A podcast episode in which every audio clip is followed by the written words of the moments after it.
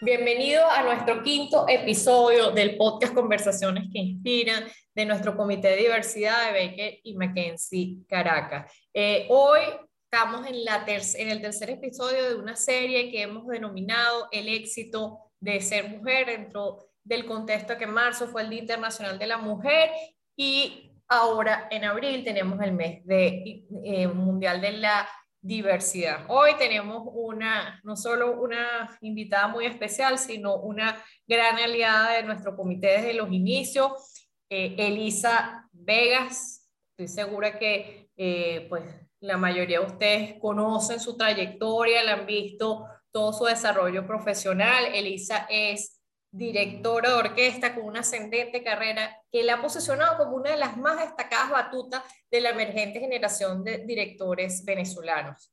Elisa ingresa en el Conservatorio de Música Juan José Landaeta, donde se graduó con honores. Posteriormente realiza estudios avanzados en la Escuela de Música Ars Nova y se gradúa summa cum laude y primera de su promoción en la Universidad Central de Venezuela en Artes, mención musicología. Su formación en la dirección orquestal viene de la mano del maestro Rodolfo Saglimbeni y la Cátedra de Formación de Directores de Funda Musical Bolívar y Camford School of Music. Actualmente, pues, Elisa, eh, con lo joven que es, eh, ya es actualmente directora artística de la Orquesta Sinfónica Gran Mariscal de Ayacucho, Young Global Leader del Foro Económico Mundial, forma parte de la Junta de la Orquesta de las Américas Academy, directora artística de la Ópera Teresa Carreño. Este, dentro de este contexto, queremos darle una especial bienvenida a una amiga de esta casa como es Elisa y esperamos a todos nuestros oyentes y nuestra audiencia que la experiencia, el podcast, la conversación que vamos a, este, tener hoy les sirva en todo su desarrollo personal y profesional como una persona no solamente exitosa, sino con una preparación y una información académica tan sólida como la que acabamos de, de mencionar. Elisa, de nuevo, Bienvenida, un placer, eh, como siempre, tenerte aquí en nuestro comité, de la cual ya eres una invitada para múltiples actividades y una excelente y gran aliada. Hola, qué placer estar con ustedes hoy en esta conversación. Eh, encantada de, de ser aliada, amiga de ustedes y pues aquí muy concentrada para, para poder hacer este podcast ameno y además fructífero.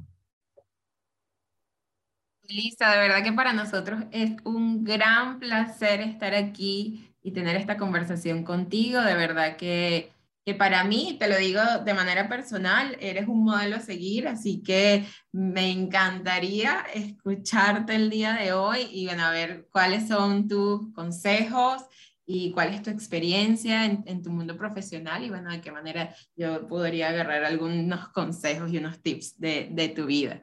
Así que... Gracias, Alejandra. Estoy muy encantada de tenerte aquí, así que me gustaría preguntarte, Lisa, ¿por qué Lisa quiso ser directora de orquesta? en un mundo que, que bueno, normalmente eh, siempre lo hemos eh, relacionado a los hombres. ¿Por qué Elisa dijo, yo quiero ser directora? Bueno, ese, ese es un cuento bien particular, porque la verdad es que yo eh, he estudiado música desde que soy muy pequeña, desde los tres años de edad, y yo era clarinetista, y jamás por mi cabeza había pasado siquiera la idea de ser directora, porque para mí, el rol del director, y así lo veía yo desde el punto de vista de, ejecutante del clarinete dentro de una orquesta, el director era un hombre siempre, con cierta edad y con cierta experiencia. Nunca me había dirigido una mujer. Entonces, esa idea no pasaba por mi cabeza. Pero yo empiezo a entrar a los cursos de dirección orquestal por, solamente para aprender un poco más del rol, de las partituras, de cómo veía el director todo ese macro que significa dirigir una orquesta, etcétera. pero jamás con la intención de dirigir una orquesta, ¿no? Y para no hacer el cuento muy largo, les cuento que yo terminé en un curso de dirección orquestal en, en, en el estado Anzuategui de oyente y se presentó la oportunidad de dirigir la orquesta luego de que este director que vino a dictar el curso desde afuera hace un examen y yo quedo entre las personas que, que, van a dirigir. Por supuesto que yo estaba aterrada y le decía, pero si yo nunca dirigí, y me dijo, usted va a dirigir. Y fue una oportunidad que se me presenta en la vida casi que como, no, casi no, una especie de casualidad, causalidad, hoy en día lo, lo, lo veo así, ¿no? Y eso sí, el primer día que yo dirigí la orquesta, algo en mí cambió. O sea, yo ese día no dormí, sentí una electricidad que nunca antes había sentido y empiezo a plantearme la posibilidad y, a, y averiguar, ¿será que las mujeres pueden dirigir? ¿Esto existe? ¿Será que esto es un camino?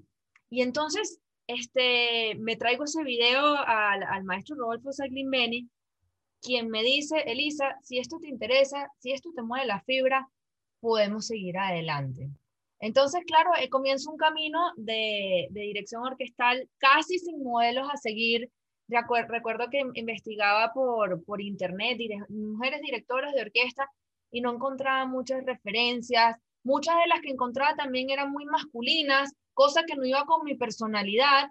Pero bueno, este, al final se trató de tomar la decisión, de decir, bueno, no hay mucho que yo pueda seguir, sin embargo, hay una pasión por dentro eh, que, me, que, me, llama mucho y, y, una especie de determinación de que eso es lo que quiero hacer en la vida. O sea, si bien no era un sueño de niña, un momento que de quiebre que hace que yo tome la decisión, ¿no? Entonces, allí yo, yo a veces con esta experiencia invito a la gente que hay momentos, no, no, no, le pasa a todo el mundo en la vida o a veces ocurre en, distintos momentos, puede ser de niño, de joven, ya de adulto, hechos que te marcan la vida y que te hacen cuestionar si seguir por el camino que estás o por el que no. Al final yo digo que si, si es algo que te apasiona mucho y que tú sientes que, que es un llamado, bueno, plantearse cambiar el rumbo puede ser un reto, puede parecer un barranco, puede parecer que se te mueve todo, pero, pero al final con cierto enfoque puede ser una buena decisión. Ese es mi cuento de cómo llegué a la dirección de orquesta. Wow, bueno Elisa, este, de verdad hablabas de casualidad y, causal, y causalidad, pero sin duda y, y de la pasión, sin duda yo creo que cuando haces lo que te apasiona, eh, pues ese es el, el, gran motor que mueve, te inspira y hace que cada día quieras ser mejor y aprender, pero sin duda también vienes acompañada, y eso también a veces hay que resaltarlo cuando hablamos de estos temas de género, de una formación académica no solamente sólida, sino que además con esfuerzo de tu parte, dedicación, eh, creo que también es parte de los frutos, se te presentó después opciones dentro de este mundo con muchos caminos, ¿no? Y caminos, por lo visto, para mujeres eh, muchas veces no tradicionales, como ser director de orquesta. Hace unos meses creo que lo habíamos comentado en una conversación informal, hice yo la película eh, Antonia, que yo me acordé mucho de ti cuando la vi, pero bueno, aquí estás, ¿no? Y, y es una lucha, una formación constante. Llegas ahí, pero es por tu formación y marca su propio estilo, Elisa Vega, como tú lo dices, ¿no? O sea, cómo, cómo es Elisa, creo que también es nada más no ser apasionada, sino ser auténtica, ¿no? Y dentro de este concepto de formaciones académicas, de trabajo, eh, tú sigues siendo, te sigues en tu actividad académica, ¿qué significa ser para ti dentro de todo este, esto que hemos hablado, una mujer exitosa, con todas estas variantes que, que has tenido, todas estas decisiones de camino que te han tocado también una, una bastante temprana y que conseguiste, a veces la gente consigue su pasión más tarde, ¿no? Y, pero tú creo que la conseguiste a una edad temprana. Sí, es así. Eh, por eso también tengo que, tengo que decir que soy afortunada, ¿no? Porque poder saber qué quiere hacer uno en la vida tan temprano es, es, es afortunado. Y mm, me comentabas lo de la película Antonia, es, una película sobre una de las primeras directoras de orquesta. Esto mm, mm, lo quiero tomar por, por, la, la, la pregunta que me haces del éxito Hay actualmente también otro documental que acaba de salir de una directora actual, una de los las grandes directoras que ha, abierto mucho camino, Marin Alsop, se llama The Conductor, la directora. Y, esto me, me, hace reflexionar mucho, porque si uno ve este año 2022, eh, o ve la película Antonia, que estamos hablando varias décadas atrás, el mundo no ha cambiado mucho con respecto a, a la posición de la mujer.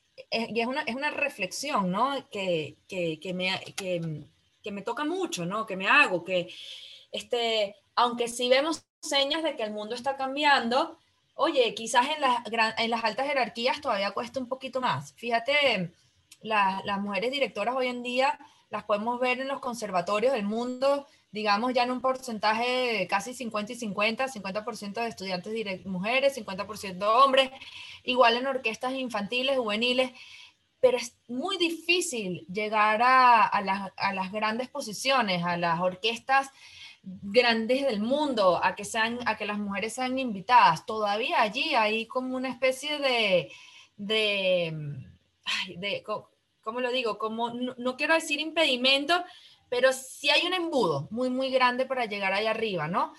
Entonces, eso me lleva a la, mujer exitosa, ¿no? ¿Qué puede ser ser una mujer exitosa? Para mí, es una mujer que, que los roles que desempeña y que decide desempeñar los hace bien y con las acciones correctas. ¿Qué quiero decir? O sea, finalmente uno como mujer tiene que decidir qué quiere hacer. Este, me parece igual de valioso a aquella mujer que decide dedicarse solamente al hogar o aquella mujer que decide ser empresaria o que decide ser emprendedora, ¿no? Sea cuales sean los roles que nosotros hayamos decidido desempeñar o de ser madre, por ejemplo, hacerlos de buena manera, hacerlos de manera completa, ¿no? Eso para mí es ser una mujer exitosa, ¿no? Y entender que no hay que cambiar el mundo entero, sino ir cambiando poquito a poco el nicho que nosotros estamos abordando, ¿no? Al final es como tener todos esos ideales y todos esos sueños, pero materializarlos. Me hablas mucho de, bueno, que eh, Mac me dice, pero, sabes, e-, eres muy estudiosa. Sí, precisamente es eso. Yo creo que para poder bajar los ideales, para poder este, materializar las cosas, finalmente tenemos que trabajar mucho y ser muy organizadas y poder tener un balance correcto. Qué difícil es tener el balance correcto, ¿no? Es algo que vamos construyendo día a día, ¿no? Entonces, sí, yo creo que finalmente si nosotros tenemos unos roles que nos hemos definido, mira, yo quiero ser madre, yo quiero ser esposa, o yo quiero tener familia, o no quiero eso, o quiero ser empresaria, finalmente el éxito será haber encontrado el balance correcto y haber desempeñado los roles de manera excelente.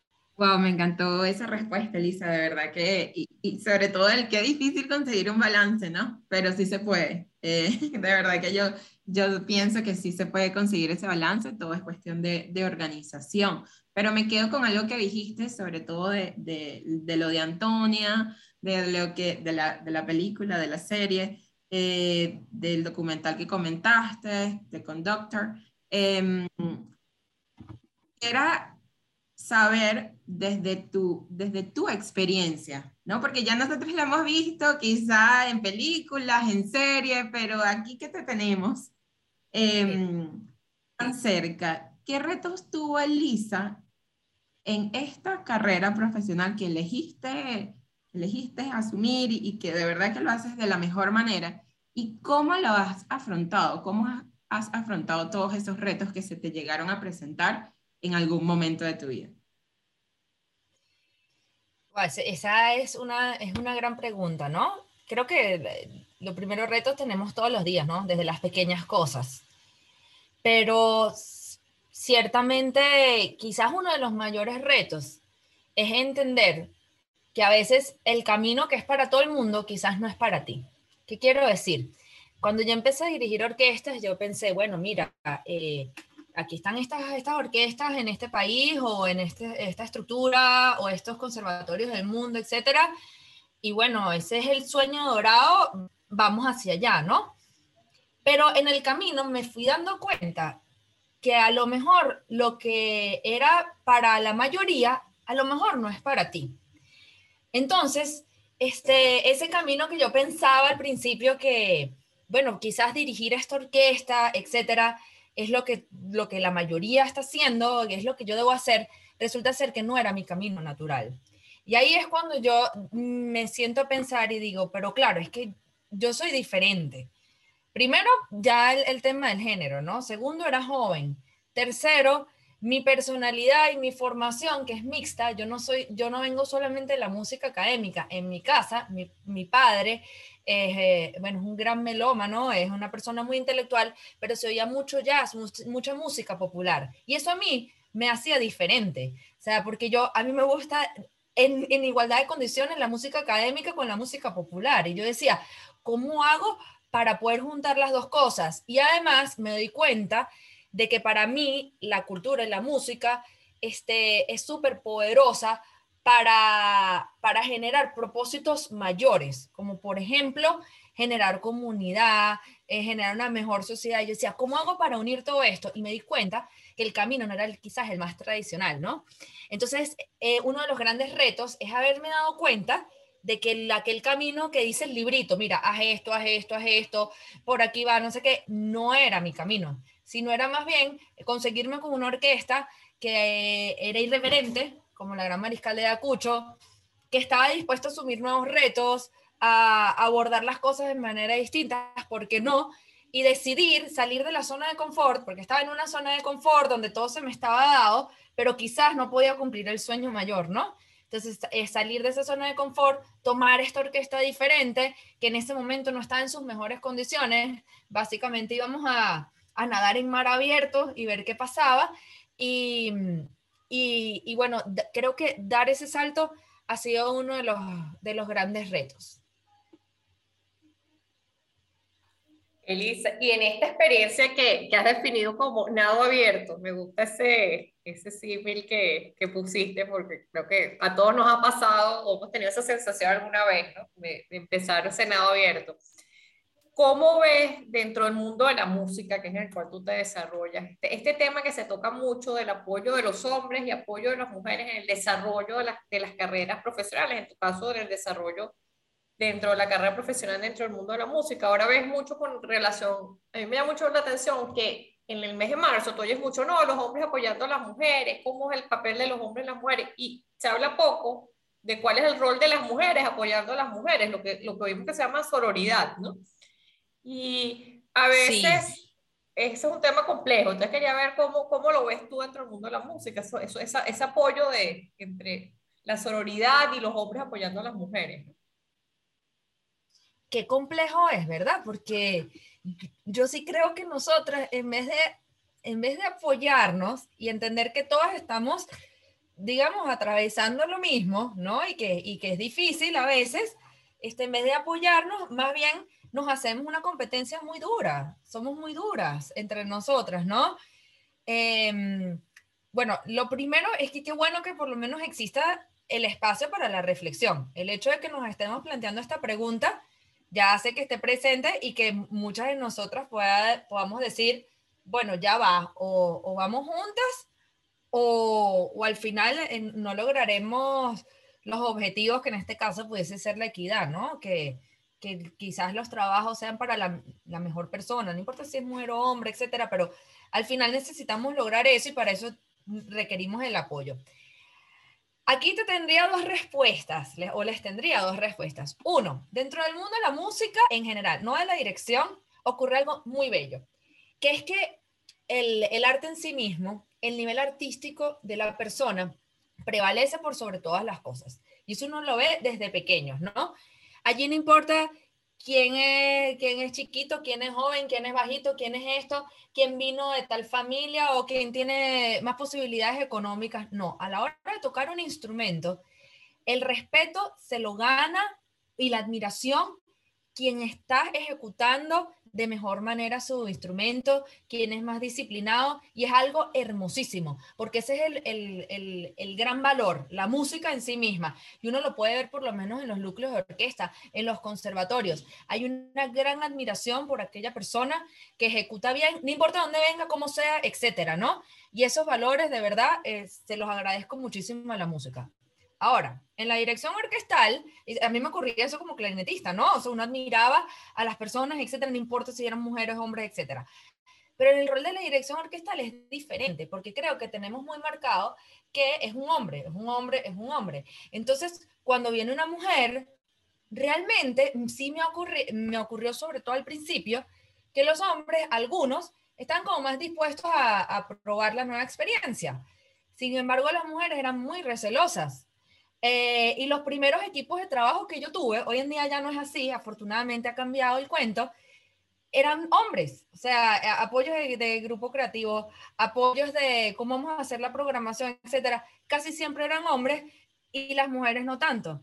Este, y lo que más me gusta de que hayan traído esta colección es porque sí tenemos que hacer una reflexión, sí en este mundo creo que que nos falta un poquito, un poquito más de apoyo, que entender que el éxito de uno, de una mujer, oye, puede ser el pie para el éxito de muchas otras y no la tranca de que como esta persona tiene éxito, entonces ya yo no puedo. y me quito el puesto. No, más bien pensarlo como que esta persona puede abrirle campo a las demás.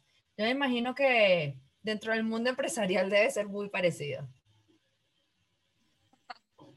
Bueno, un poco, sí, bastante. en mi experiencia personal yo he tenido, pero un apoyo extraordinario de hombres y de verdad que se los agradezco inmensamente.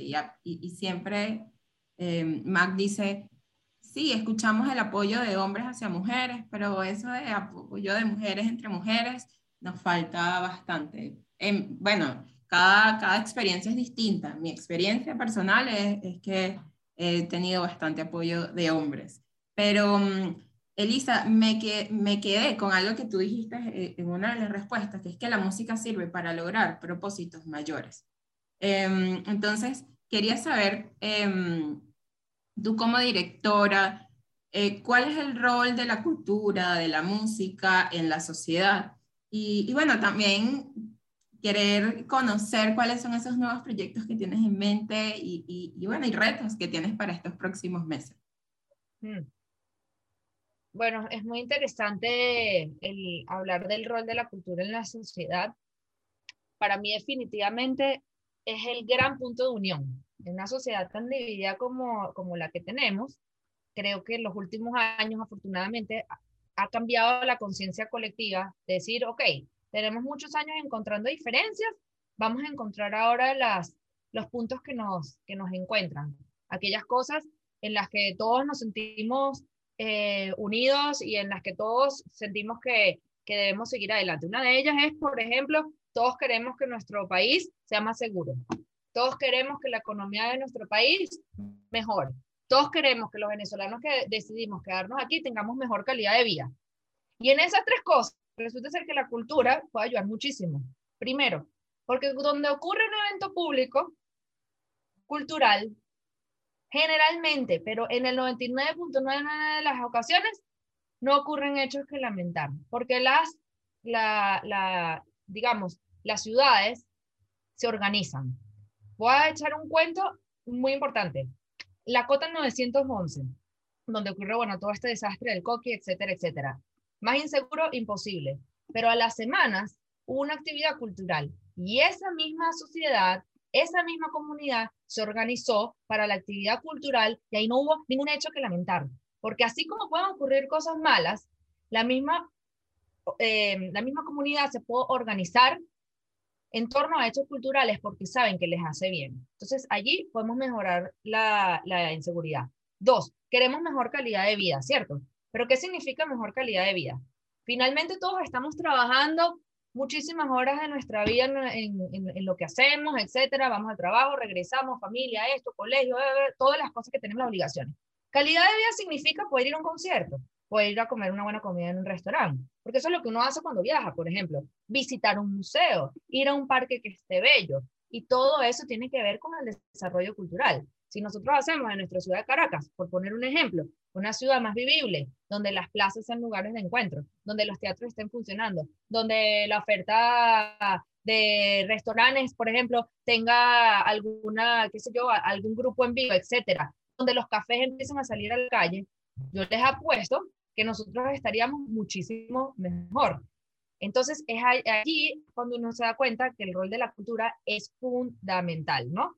Y bueno, por otro lado, yo quiero comentarles, y eso me alegra muchísimo, que en estos tiempos siento que nos estamos dando cuenta de eso, ¿no? Un ejemplo de ello, la, la, la, alianza que tenemos Baker, Mackenzie y la Sinfónica Ayacucho, en el entendido de que, de que una orquesta que está haciendo ciudadanía está aportando, y al aportar hace que nuestra ciudad valga más la pena, y eso, y que la ciudad valga más la pena, o que el país valga más la pena, va a traer inversión, y la inversión va a traer mejoras económicas, etcétera, etcétera, ¿no? Entonces, eh, a veces vemos la cultura como, bueno, lo último que debemos tener en la sociedad y no nos damos cuenta que es lo que nos va a generar esa alegría, ese tiempo, ese tiempo que va, que va a ser memorable. si yo te pregunto a ti ahorita, a cualquiera de las dos, dime un momento importante en tu vida.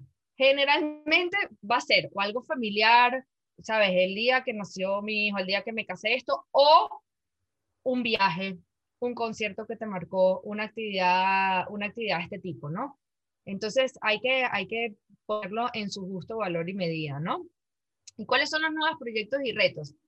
Bueno, el gran reto finalmente tiene que ver con esto que les estoy contando de, de generar espacios de encuentro en nuestra ciudad a través de la Orquesta Sinfónica Gran Mariscal de Acucho, a través del proyecto de ópera Teresa Carreño, a través de, de, la posición que puede tener uno hoy en día para visitar el interior del país y ver cómo están las estructuras culturales, cosa que me ha llenado de satisfacción, no se imaginan, he podido ir al estado de Anzuategui, he podido visitar también eh, Carabobo, he podido ir a Nueva Esparta y ver cómo está la situación cultural allá, y poder echar una mano y, hacer sentir tanto a la empresa privada como a, los entes públicos lo necesario que es la cultura.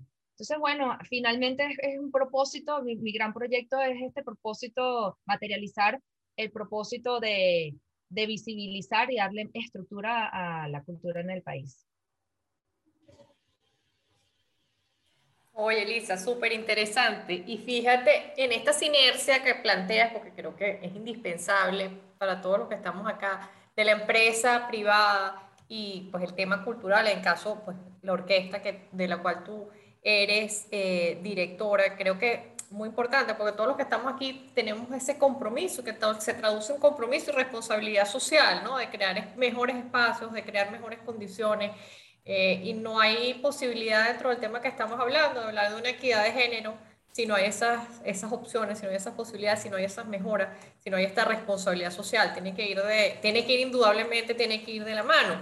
Y entonces, estando aquí la directora de orquesta y nosotras como abogadas, miembros, miembros de la oficina, ¿qué aprendizaje podemos tener nosotros, las, las, las empresas, las corporaciones, las compañías, de la orquesta sinfónica? ¿Cuál es el consejo de la directora que le tocó pues nadar en esta en este, este, mar abierto y lo está llevando con tanto, con tanto éxito y tanta responsabilidad y compromiso?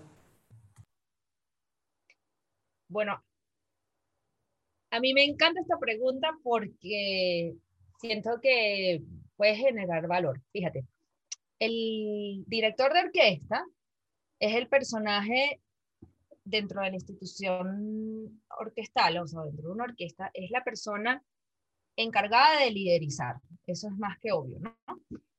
Sin embargo, y aquí es cuando yo hago la analogía y, me parece precioso, podemos hacer una, una, analogía con una empresa, incluso con el mismo país.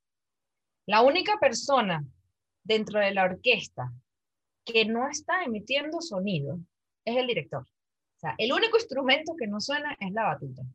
O sea que al final la responsabilidad de crear el sonido es todo el equipo, son todos los músicos que conforman la orquesta, ¿no?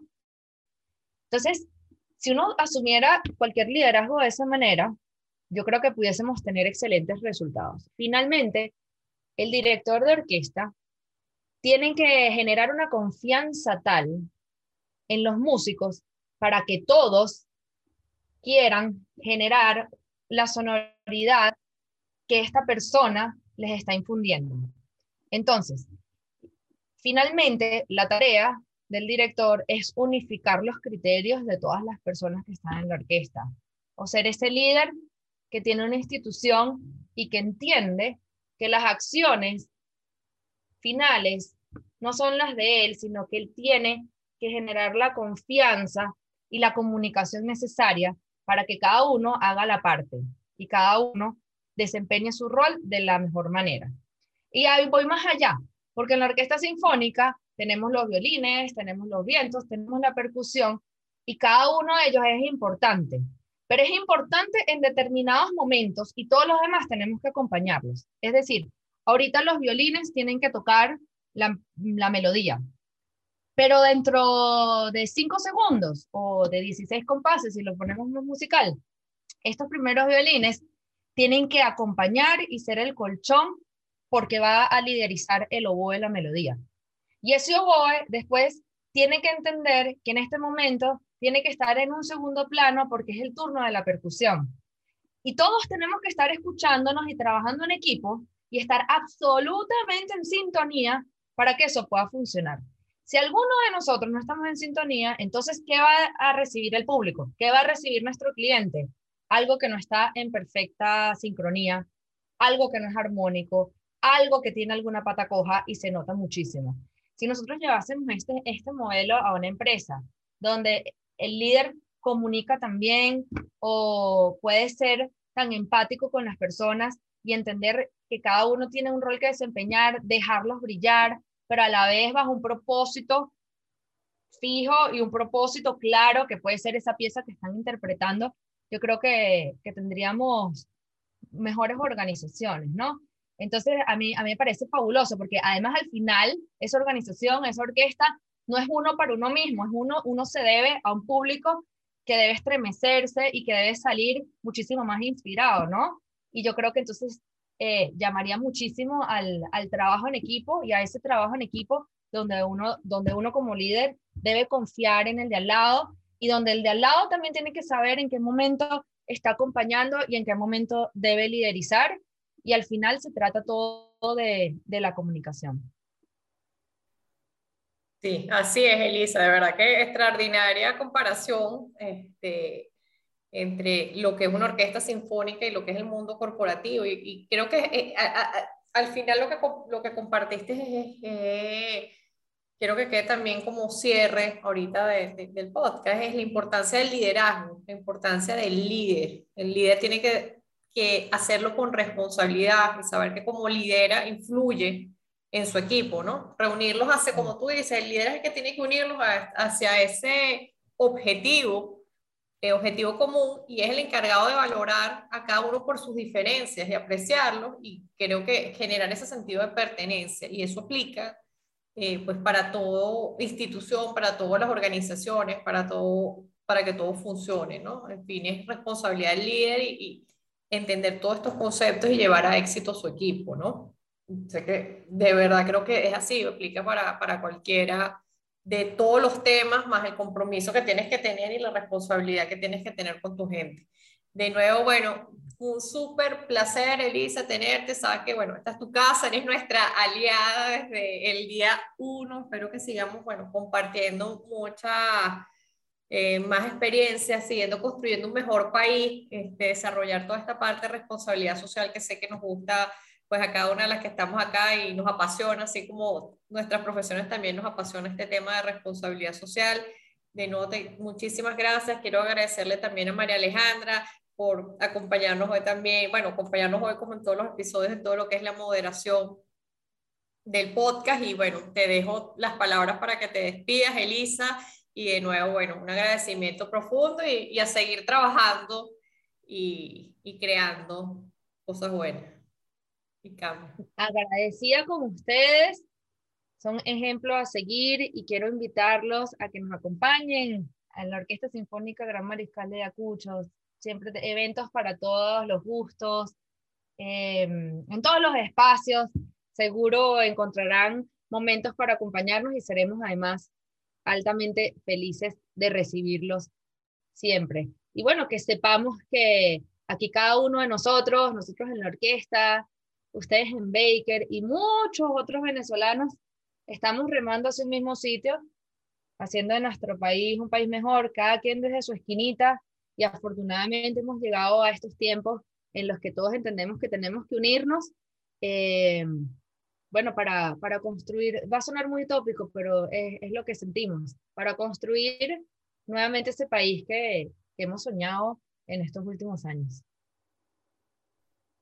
Muchísimas gracias, Elisa. De verdad que para mí un placer conversar contigo y, y bueno, siempre estar acompañada de Mac. Para mí eh, me dejaste muchísimas enseñanzas con este podcast y nosotros felices de acompañarte en la construcción de este nuevo país, de este, sí, nuevo país, porque esperemos que sea mucho mejor que, que lo que teníamos antes. Así que muchísimas gracias y hasta la próxima.